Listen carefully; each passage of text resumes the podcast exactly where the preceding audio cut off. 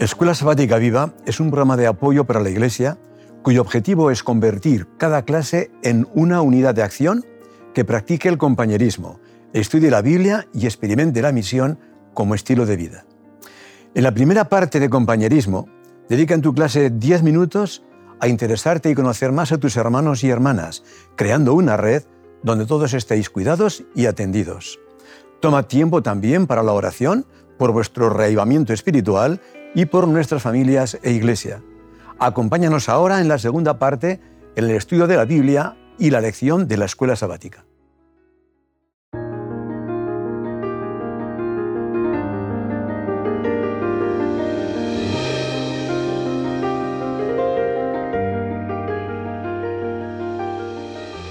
Bienvenidos de nuevo, Lidia y Xavi. Hola. Para considerar no una lección más, La sino última. la lección que pone broche eh, a nuestras reflexiones sobre el libro de Daniel. El programa que pone punto final a la escuela sabática viva de este trimestre.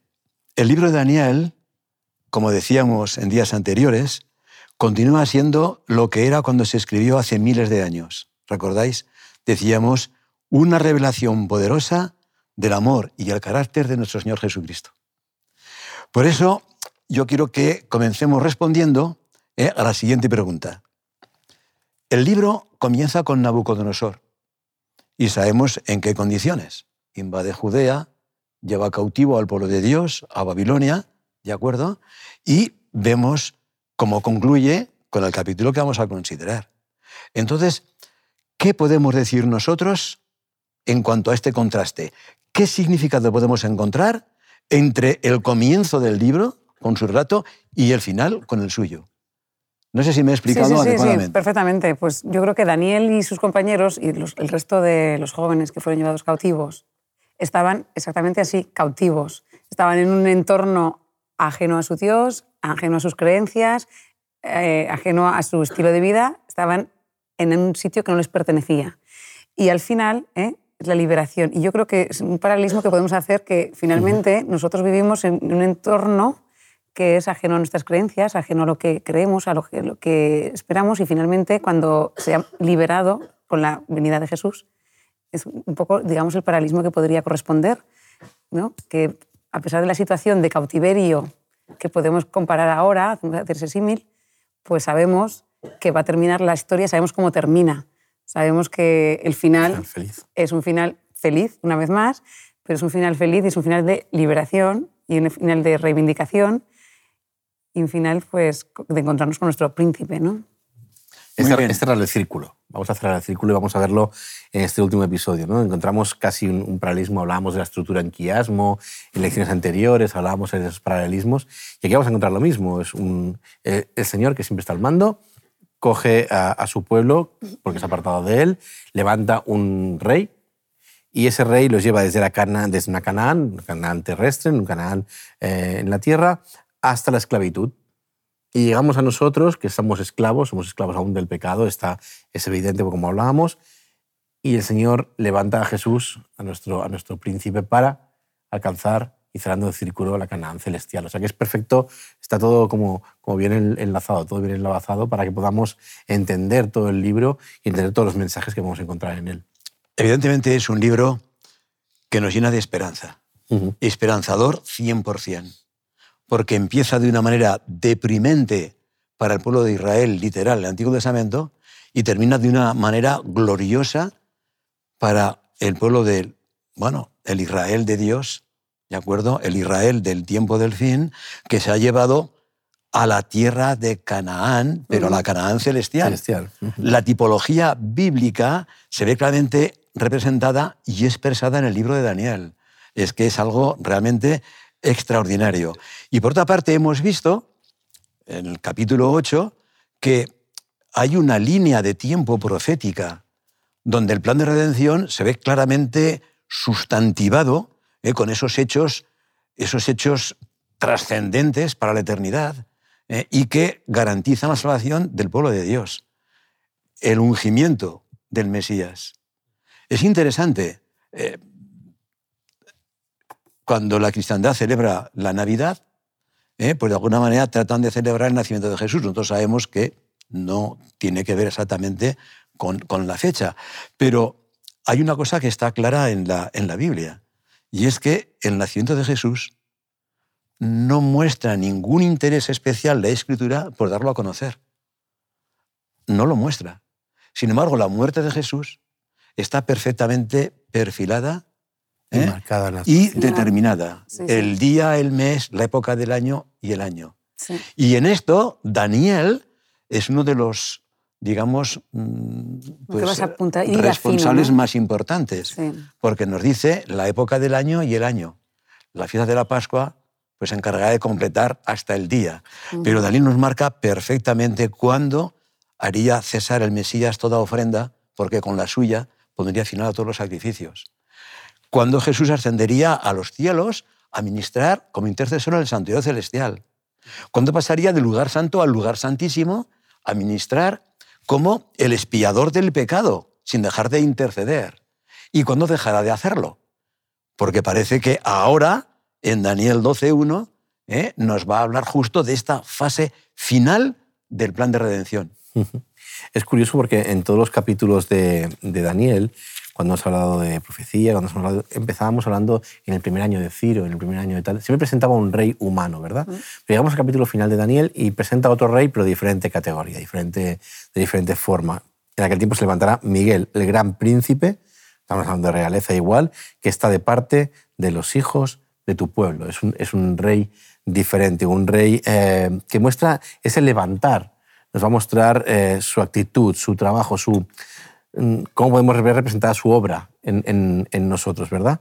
Vemos eh, cuando se levanta, se refiere a un aspecto casi militar. Cuando un rey se levanta contra otro, lo hemos visto en algún capítulo de anterior, vamos a hablar de una cosa militar, una cosa de protección, una cosa de combate, y Jesús, nuestro, nuestro Miguel, nuestro príncipe, es alguien que nos protege, alguien que nos cuida, que en el libro de Daniel ha quedado evidenciado que se preocupa por nosotros continuamente. Pero al mismo tiempo eh, tiene una categoría también em, legal, porque como hemos hablado de su trabajo de intercesión, cuando se levanta es cuando ha terminado esa labor. Ha terminado, nos ha defendido, nos ha cuidado, nos ha, nos ha, defendido nuestra causa continuamente durante el juicio y de repente se levanta. Hay un texto que me gustaría hablar y leer sobre esto, está en Romanos 8, 34, que dice, ¿quién es el que condena? Cristo es el que murió más aún, el que también resucitó, el que además está a la diestra de Dios, el que también intercede por nosotros. O sea, se ha levantado en la resurrección, se ha levantado, es muy curioso, y que después de levantarse se ha sentado y nos ha defendido. Y al finalizar se levanta para venir a reclamar aquello que ha defendido con, honor y con, y con su esfuerzo. ¿no? Así que nos presenta muy bien a, a, Jesús, nos presenta muy bien su trabajo y su labor a lo largo de todos los tiempos que ha presentado Daniel en sus profecías. Al mismo tiempo, el texto nos indica algo que, pues en muchos casos, eh, sencillamente será una situación drástica, porque pone punto final al tiempo de gracia. ¿eh? El tiempo de gracia va a concluir cuando Miguel se levante. ¿Y cuántos se habrán quedado sin clamar a él ni haber tomado una decisión a tiempo? ¿Mm? Pero eso va a ocurrir y ese hecho de responsabilidad del pueblo de Dios de anunciarlo pues con, con, la debida claridad y con la debida premura, con la necesaria premura, por cuanto el tiempo no está ya muy lejano. Desde las fechas que hemos mencionado, 1798 y 1844, que en el libro de Daniel se presentan como el comienzo del tiempo del fin, han pasado ya años. ¿Cuántos quedarán hasta que se levante Miguel el príncipe que está una vez más de parte de los hijos de tu pueblo, vuestro príncipe, ¿cuánto tiempo faltará para que se levante y ponga broche final a su ministerio? Y entonces, como ocurrió en la cruz, ¿de acuerdo? Mm. El que sea justo será siendo, justo, y el que no. ¿eh? En la cruz Jesús decidió de una manera irreversible la salvación del género humano. Y cuando eh, se levante y termine el tiempo de gracia, entonces de una manera irreversible quedará decidido quiénes se van a salvar, quiénes no. Los que estén, dice, escritos en el libro. Los que salen escritos en el libro. En la Biblia encontramos el libro de la vida, en cantidad de textos, el libro de memoria de nuestras actuaciones, ¿de acuerdo? Pero todo esto lo que nos muestra que es lo importante es que Dios lleva un registro. Un control. Dios lleva, lleva un registro de todo lo que nosotros hacemos. A nosotros nos puede parecer como que quizá no es una cosa fácil, pero hoy estamos acostumbrados nosotros a hacer vídeos y mandarlos por WhatsApp y, ¿eh? y cosas que han ocurrido, registrarlas. El cielo dispone de medios mucho más efectivos y mucho más seguros. Nuestra vida está totalmente perfilada en los registros celestiales y tenemos que estar en armonía con ese príncipe que tenemos ahora a nuestro favor, que es nuestro príncipe, ¿de acuerdo? Que está de nuestra parte y que Él quiere que cuando se levante estemos escritos en el libro. Eh, también Daniel nos habla de una resurrección. Muchos de los que duermen en el polvo de la tierra, bueno, quizá Lidia eh, nos puede leer el versículo 2 y, y, darnos... y del polvo de la tierra se levantarán las multitudes de los que duermen, algunos de ellos para vivir por siempre, pero otros para quedar en la vergüenza y en la confusión perpetuas. Está haciendo referencia a la resurrección, obvia, ¿no? Y la escuela sabática comenta que probablemente este sea el pasaje del Antiguo Testamento más explícito que se refiere a la resurrección. Y es interesante, es interesante cuando habla de la resurrección que dice los que duermen, ¿de acuerdo? Todos los que duermen. Es una metáfora. Pero es curioso porque cuando hemos estado comentando en, este, en, este, en esta lección, en estos meses, un poco el juicio investigador, veíamos que muy pocos comentaristas, muy pocos investigadores llegan a esa conclusión. Y una de las razones por las que no llegan a esa conclusión es porque se cree en la inmortalidad del alma. y, entonces, la inmortalidad del alma no es necesario ¿eh? que, pensar en un juicio investigador previo a la resurrección. ¿no? Entonces, creo que sería bueno apuntar que aquí queda muy evidente cuál es la creencia ¿eh? de los que duermen. Los muertos nada saben. ¿eh? El concepto que hay en el Antiguo Testamento de Dios crea, da el soplo de vida, el ruach, y se convierte en un ser viviente, ¿eh? el nefes. Entonces, cuando alguien muere, la electricidad como que se apaga, ¿verdad? Y el ruach, el espíritu vuelve a Dios. Digamos que es el proceso inverso a la creación. ¿verdad? En la creación hemos visto que Dios sopla, inhala el aliento de vida en el cuerpo creado, en el polvo, creando el ser humano y convirtiendo el ser humano. Y en Eclesiastés nos indica qué es lo que pasa. ¿Eh? el polvo vuelve a la tierra y el aliento vuelve a Dios que lo dio. Es el proceso inverso. ¿no? Es decir, que el ser humano, una vez que muere, no tiene ninguna vida hasta la resurrección, sino que duerme en el polvo de la tierra, como dice es la metáfora que... ¿eh? ¿eh? Pero lo interesante es que Daniel nos habla de una doble resurrección que no tiene nada que ver con las dos grandes resurrecciones de las que habla toda la Biblia. Es decir, la resurrección, la gran resurrección de los redimidos cuando Cristo venga y esa grandísima resurrección de aquellos que después del milenio saldrán para sencillamente recibir pues, el castigo merecido por haber desechado el plan, de, el plan de redención. Aquí, en este caso, Daniel está describiendo una resurrección previa a la que tendrá lugar cuando Cristo venga. Porque las resurrecciones que hemos comentado se diferencian mil años la de los justos cuando Cristo viene y mil años después la de los pecadores. Pero aquí es una resurrección conjunta. ¿eh? Unos serán despertados para vida eterna, otros para vergüenza y confusión perpetua. Por eso hemos de entender que tal como dice eh, Mateo, recogiendo las palabras de Jesús, ¿eh? en el momento en que se desarrolló su proceso, su injusto proceso, vamos a ver qué es lo que Jesús dijo a aquellos que le estaban juzgando que tendría que, ver con su resurrección. Estamos en Mateo. Mateo 26, 63 y 64. Dice así. Pero Jesús se quedó callado. Así que el sumo sacerdote insistió. Te ordeno en el nombre del Dios viviente que nos digas si eres el Cristo, el Hijo de Dios. Tú lo has dicho, respondió Jesús. Pero yo os digo a todos, de ahora en adelante veréis al Hijo del Hombre sentado a la derecha del Todopoderoso y viniendo en las nubes de los cielos. Lo cual quiere decir que se anuncia una resurrección anterior a la de los justos para estos que le crucificaron, coincidiendo con las palabras de Apocalipsis. Todo ojo le verá, incluso los que le crucificaron.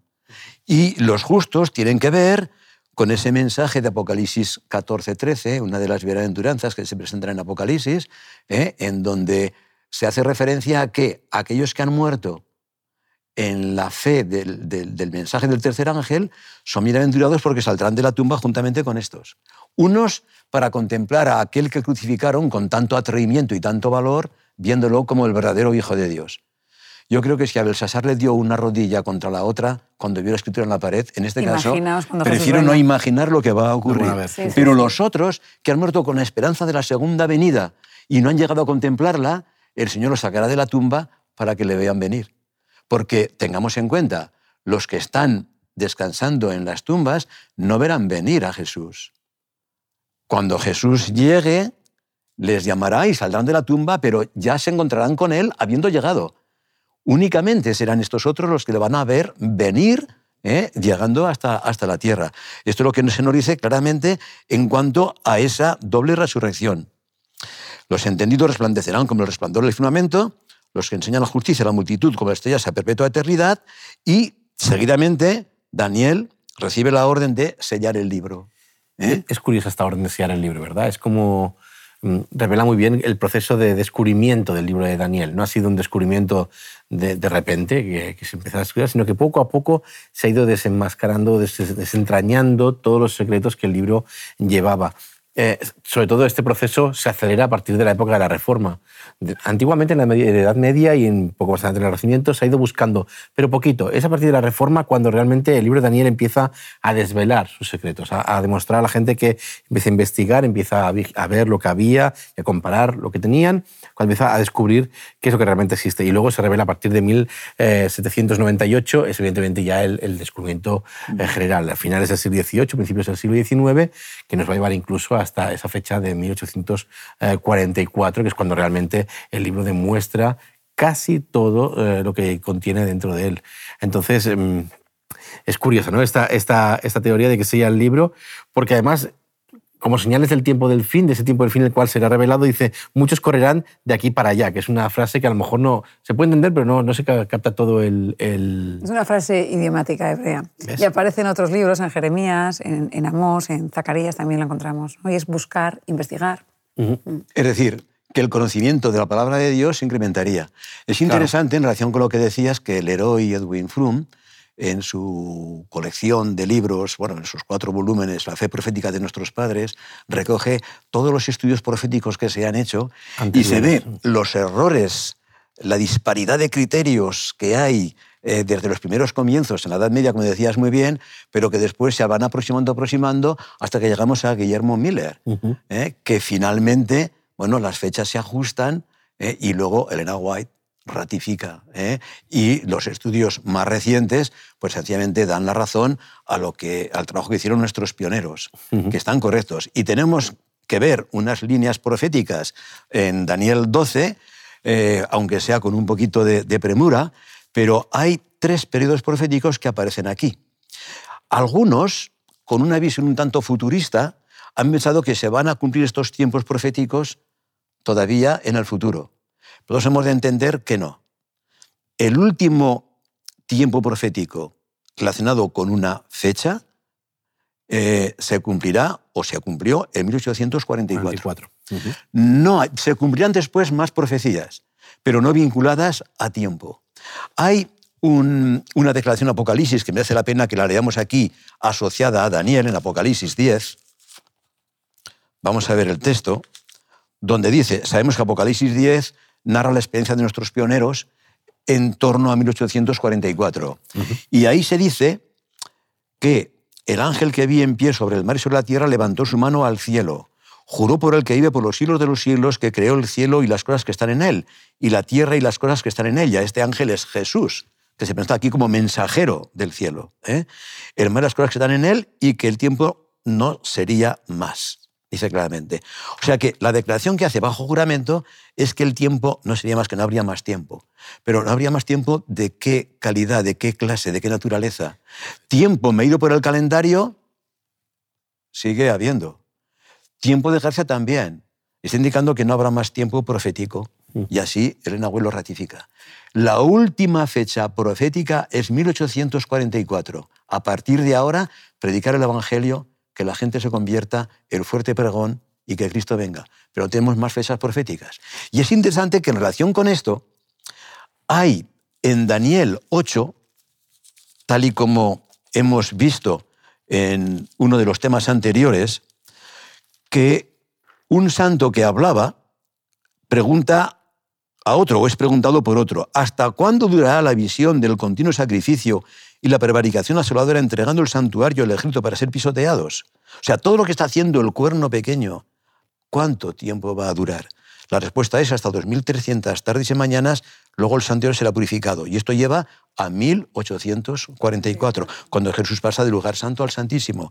Ahora el santuario está siendo no solamente purificado, no solamente espiado y haciendo expiación del pecado del pueblo de Dios, sino también reivindicado por el pueblo de Dios que da a conocer la obra de Cristo en este santuario. Y aquí en Apocalipsis 12 encontramos una pregunta semejante o paralela que dice, Dijo uno al varón vestido de lino que estaba sobre las aguas del río, ¿cuándo será el fin de estas maravillas, de estos acontecimientos portentosos que está realizando el rey del norte, de forma paralela al cuerno de Daniel 8 y al cuerno de Daniel 7? Pues dice, oí al varón vestido de lino que estaba sobre las aguas del río, el cual alzó su diestra y su siniestra al cielo. Aquí las dos manos, es decir, el juramento fue bien firme. ¿eh? Juró por el que vive por los siglos que será por tiempo, tiempos y la mitad de un tiempo. Y de ahí no pasaría, es decir, hasta 1798, los 1260 años. Pero después aparecen aquí unas profecías en los siglos 11 y 12 complementarias. Desde el tiempo que se ha quitado el continuo sacrificio hasta la dominación desoladora, habrá 1290 días. Claro, a primera vista pueden parecer 30 días o años más, pero no, porque bajo juramento se ha dicho que será por tiempo, tiempo es la mitad de un tiempo, y no hay más. Por lo tanto, estos 1290 deben empezar 30 antes. 30 antes del 538, que es cuando Justiniano da el decreto por el cual el obispo de Roma recibe autoridad sobre el resto de los obispos, como cabeza de todas las iglesias, es el 508. Y en 508 nos damos cuenta que es la unificación de Europa por parte de Clodoveo, rey de los francos, poniendo todo en armonía con Roma. Y después dirá, bienaventurado el que espere y llegue a 1335 días. No se da fecha de comienzo porque es la anterior. A partir del 508, 1335 nos llevan a 1843, justo la fecha que se encuentra en el periodo de máxima predicación del Evangelio, ¿eh? cuando nuestros pioneros anunciaron que Cristo estaba para venir. Sí. ¿Eh? En ese momento, entre el 42 y el 44 de 1800, fue el periodo de más fervor, digamos, evangelístico. Es ahí que se cumple. Bienaventurado el que llegue y llegue hasta esa fecha. ¿Por qué? ¿Por qué es bienaventurado? Porque el que llegue a esta fecha, y muera después, saldrá en la resurrección previa a la segunda venida, de acuerdo a la bienaventuranza de Apocalipsis 14, 13. De modo que en Apocalipsis encontramos siete bienaventuranzas, en Daniel solo una, que es como un índice que apunta al futuro. Bienaventurado aquel que espere que llegue a los 1335, es decir, al entorno de 1844, cuando estaba predicando el Evangelio de la Segunda Venida, creyendo que era entonces que Cristo venía. Pero faltaba descubrir la verdad del santuario, como todos sabemos, ¿eh? y entendemos que hubo pues, una decepción lógica, pero no habían comprendido bien todo el Evangelio. Cuando lo comprendieron, empezó a coger fuerza el Evangelio hasta nuestros días.